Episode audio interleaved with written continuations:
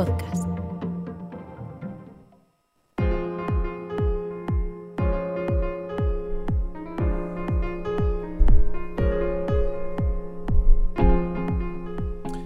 Bienvenidos a Grada 988, el podcast de baloncesto de la región. Vamos a hablar de básquet, vamos a hablar de la actualidad del Aleporo, también de la Liga ACB, de la NBA, de todo lo que tiene que ver con la pelota naranja. Y centrándonos, por supuesto, en la actualidad del Club Ourense Baloncesto.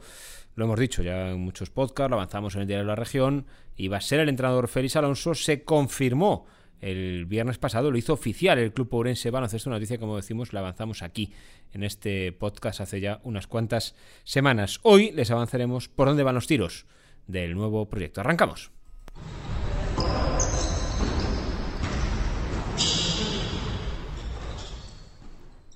Lo dicho, tiempo de básquet aquí en el Grada 988, tiempo para hablar del COP, para hablar del deporte, de la canasta y lo tenemos como siempre en este podcast a Jesús Garrido. Jesús, buenas tardes. ¿Qué tal? Muy buenas. Vamos a arrancar esta semana, pues eh, se nos hace un poco, no sé, como a mí la, la bendita monotonía del nada que decir. Es Sí, decir, en tierra de nadie, ¿no? que eso, en, eh, digo bendita porque en, en el club en ese baloncesto habríamos pagado por ello muchos veranos, ¿eh? Sí, es verdad. Por la monotonía de tener que ver cómo evoluciona la plantilla, de ver cómo caen los fichajes, pero la tranquilidad más absoluta. Empezaba acelerado, siempre con incertidumbre y se prolongaba el verano que ya casi estaban poniendo las luces de Navidad, ¿no? En algún caso. O sea que vamos a ver si este año pues va todo en los tiempos más ajustados mientras el resto de equipos pues pelean por el ascenso eh, a la Liga ACB. Los vemos los toros desde la barrera. Entrevistabas a Félix Alonso el viernes, el club lo hacía oficial, al mediodía, primera hora de la tarde.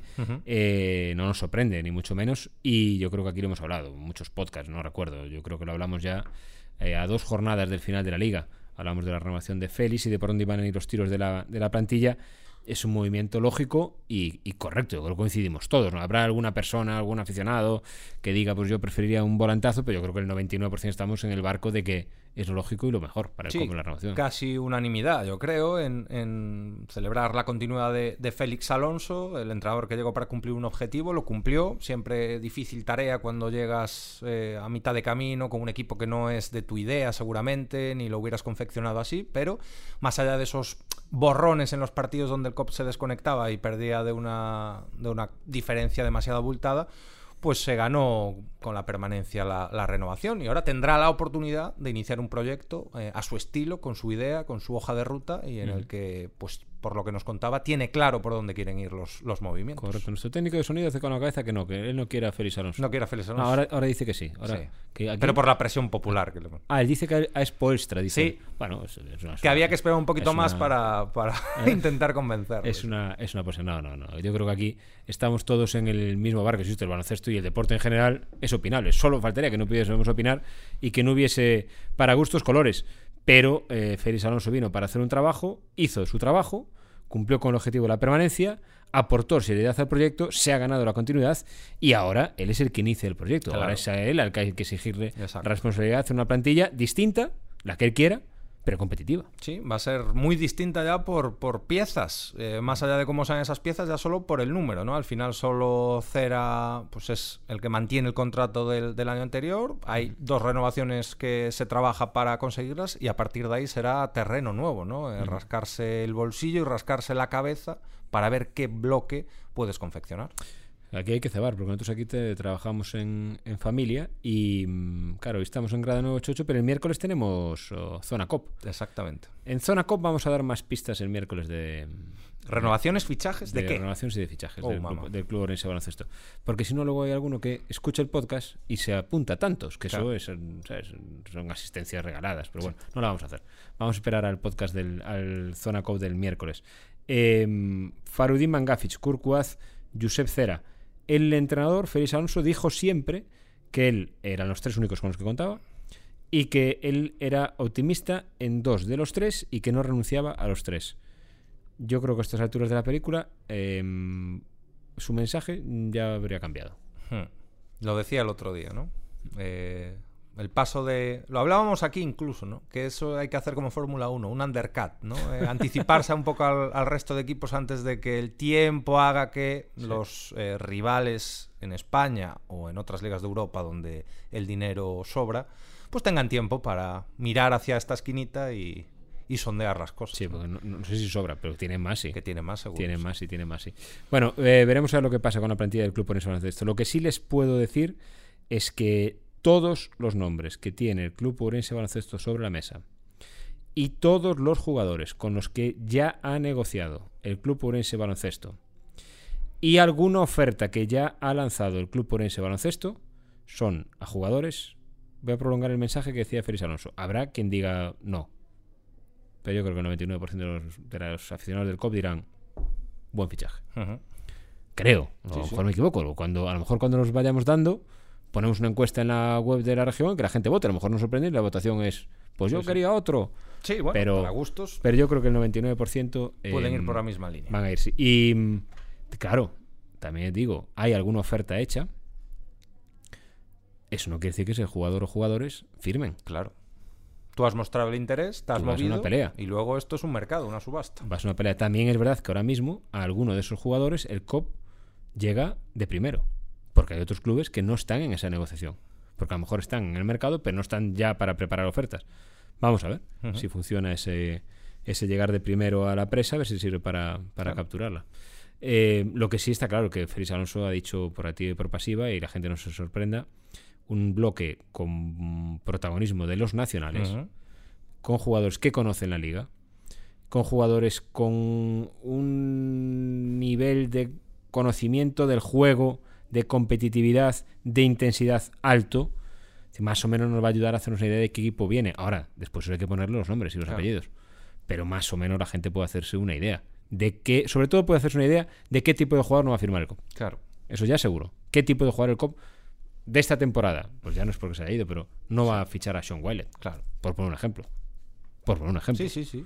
Va a fichar jugadores pues que tengan pues un, Un mayor pozo. conocimiento del juego, tácticamente, eh, mayor experiencia en la liga, y luego vamos a ver qué número de apuestas puede hacer, porque de las 12 fichas o 11 no van a ser todas ese tipo de jugadores, va a tener que hacer alguna apuesta. Veremos dónde destina esas apuestas el, el club por ese baloncesto. Bueno, y el resto de la liga, hay equipos que a lo mejor no están tan metidos en el mercado porque lo suyo es otra película bien distinta. Porque hay competición. Porque están jugando, Es batiéndose que- el cobre. Y ahora, recuerdo le pasar al club por ese baloncesto cuando jugara la Final Four, que se clasificara para ella, y ahora tienes dos semanas Mm. esperando para jugar. ¿Por qué? Porque el calendario estaba previsto, si había algún quinto partido, jugarlo esta semana. No hay ningún quinto partido, los cuatro están ahora dos semanas entrenando. Sí, se resolvieron los cruces por la vía rápida algunos y otros por la casi vía rápida, incluso con sorpresas. Yo creo que en el caso de, de Coruña, más allá de que muchos podían dar favorito, dábamos favorito a Coruña, sobre todo podía ser una eliminatoria más larga. En el caso de Estudiantes Burgos también, otra decepción para el equipo estudiantil, que lo despacharon rápido. Eh, así que les tocará esperar, un poco como los Denver en la NBA de lo que ahora hablaremos, que tuvieron que echarse a dormir antes de jugar la final. Y son equipos que pueden ser rivales para el COP en alguna de esas incorporaciones, en algún mercado común, y que ahora mismo pues están pendiendo de otra cosa. Eso Sí. te da una ventaja estratégica para llegar primero y luego tratar de convencer al jugador. Porque esos cuatro, yo pongo el ejemplo del COP. Está claro que Guipúzcoa, creo que Guipúzcoa, vamos, no sé Palencia, no sé Burgos, eh, mm, su pensamiento es pasar la Final Four a ascender. Con- Fue la Final Four de Bilbao sabiendo que era la Cenicienta, como decía Gonzalo, Gonzalo García Vitoria, pero en el fondo está pensando que puedes conseguirlo, que puedes ascender a la CB. No vas al mercado del Aleporo pensando que puedes subir a la, a la Liga CB. Exactamente. Eh, ahora va a ser una Final Four en la que el Burgos, si lo pusimos Jesús de favorito siempre, ahora Sí. más todavía. ¿eh? La recta final del Burgos lo colocó como favorito antes ya de estos cruces, incluso tocándole un estudiantes que tenía galones como para dar más guerra. Después de lo visto en el cruce, pues aumenta el favoritismo. Yo creo que Burgos, todo lo que nos haga ascender Burgos nos sorprendería ahí sí que yo creo que a todos. Sí, seguro. seguro. Y ojo, y un dato. De los cuatro, tres son de Castilla y León. Sí, es verdad, es verdad. Cuidado con la comunidad vecina.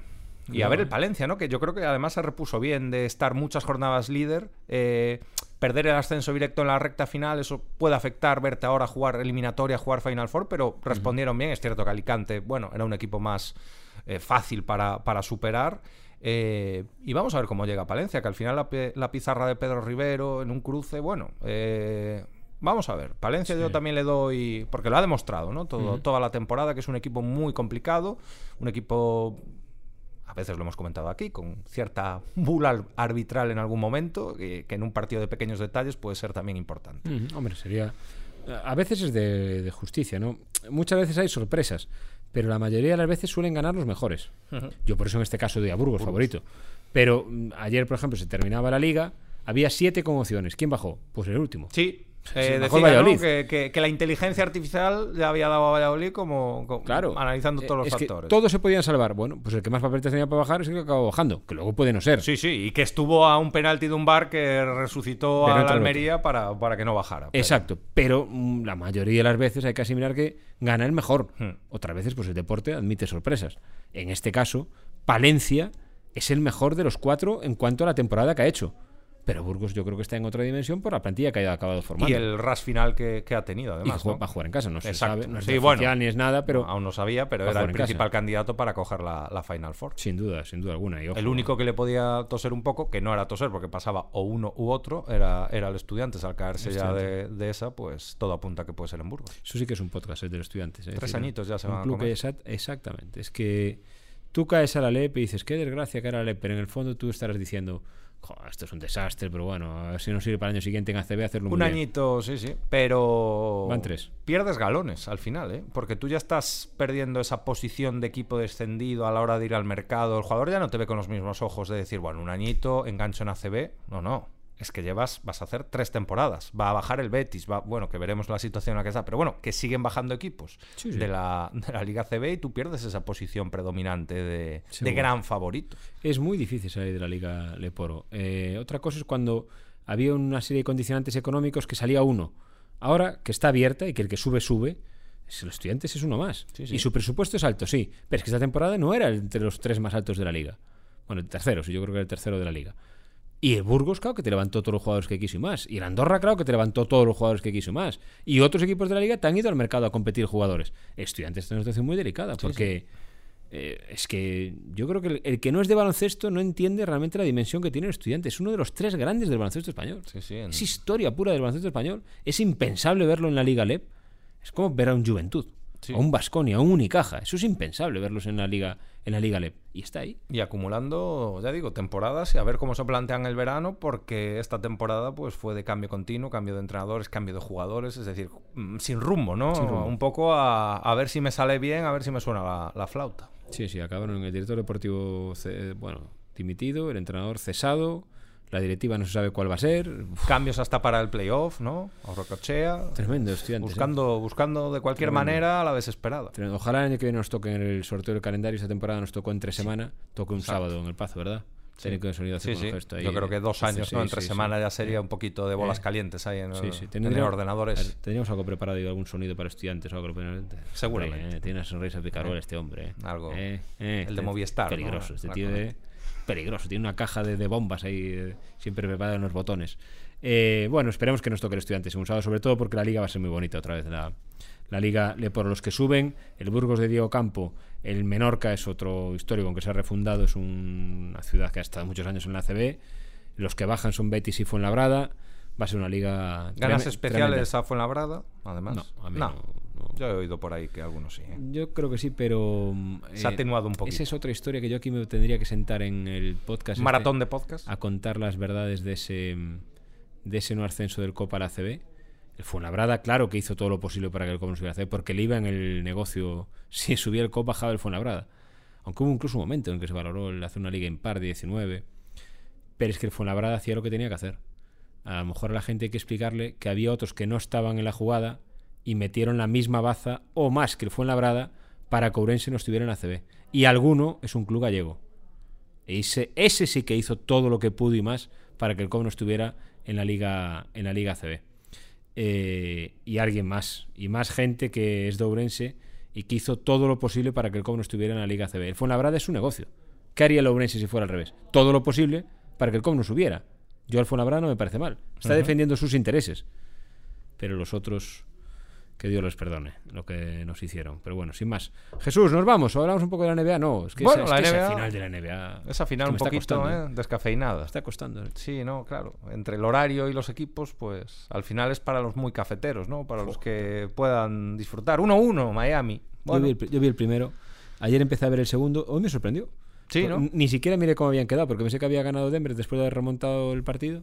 Y veo que ha ganado Miami. Sí, sí, con bastante mérito. Los, los hits, eh, underdog total, además con bajas importantes, y ahí están, 1-1. Jimmy Butler y el resto de no drafteados o jugadores de, de, segundo nivel, pues dando, dando el callo. Vamos a ver hasta dónde son capaces, pero sí que es verdad que a veces los nombres para los que ven la NBA un poquito más caviar, pues cuesta, final cuesta, cuesta, un poquito más. Pero bueno, Miami, Spolstra y Pat Riley llevan muchos años haciendo Empezó como barbaridades, ¿eh? haciendo barbaridades. grabando y visualizando y cortando y montando vídeos en los hits y, y, ya es un entrenador pues con una historia en la NBA pues bastante espectacular, la verdad. Tremendo. ¿eh? Bastante Tiene... espe- Además con diferentes Miami, con los Miami de la élite de LeBron, Wade y tal, pero reconstruyendo también equipos, ¿no? Y jugando siempre muy hasta el final, ¿eh? con equipos Sí. que no... no Pat Riley, ¿eh? como nos gusta ese, Pat Riley, esa sí, gomina, Ese, ese look de broker de Nueva York. Vamos, es que Pat Riley, para los que somos ya muy mayores, fue. Claro. Para nosotros era el demonio, ¿no? Porque nosotros, yo, yo soy de los Celtics, ya lo he dicho muchas veces en el, en el podcast, pero Pat Riley es. Nunca apuntó mal, ¿eh? Lakers, Knicks, recordemos que los llevó también Sí. a una... Aunque lleva un par de títulos en su historia, luego no, no pescan nada los, los Knicks desde que Franco era corneta y, y Miami después. Yo creo que llegó a estar eh, con, con Pat Ewing y John. Starks Sí, sí, era, Contra- era el entrenador. contra Olajuwon en los Rockets, ¿no? En Yo creo que era el entrenador. Luego cogió eh, Van Gandhi el, el testigo y luego él ya fue para los Miami, tanto de entrenador como ahora ya de, de jefe de jefe máximo. Sí, o sea sí. que no apunta mal el, No, no, el tío. Y a vivir en Miami, bronceado y con la gomina. es que. Queda, queda mucha NBA que recuerden que eso es a siete partidos, ¿eh? Sí. Es a siete partidos. Y también hablaremos un día de la CB, que empiezan las bombas de las semifinales. De momento eso sí que son por la vía rápida. Muchas sorpresas, ¿eh? Ha habido ¿Mm? sorpresas equipos que tenían el factor pista y que se han caído. Sí. Es que en un formato de tres partidos no te da... Ahí sí que no hay Como tengas un error, ya estás contra Está la espada y la pared y con los nervios. Vamos a ver si hay clásico nuevamente, ¿no? En Al la final, eso en ese caso sí que sí que es La como la audiencia. NBA, ¿no? Eh, audiencia y cobertura, pues siempre es un Seguro. puntito más. Seguro, seguro. Bueno, Jesús, que nos vamos. Vamos allá. Hablamos el resto de la Recuerden, tenemos cita, ¿eh? El miércoles en Zona COP con nuestros compañeros habituales y prometemos dar ahí alguna pista de por dónde va la plantilla del Club Orense Baloncesto para la próxima temporada. Y antes de terminar la semana nos citamos otra vez aquí en, en Grada 988 para analizar toda la actualidad del baloncesto. Que pasen buena semana. Adiós.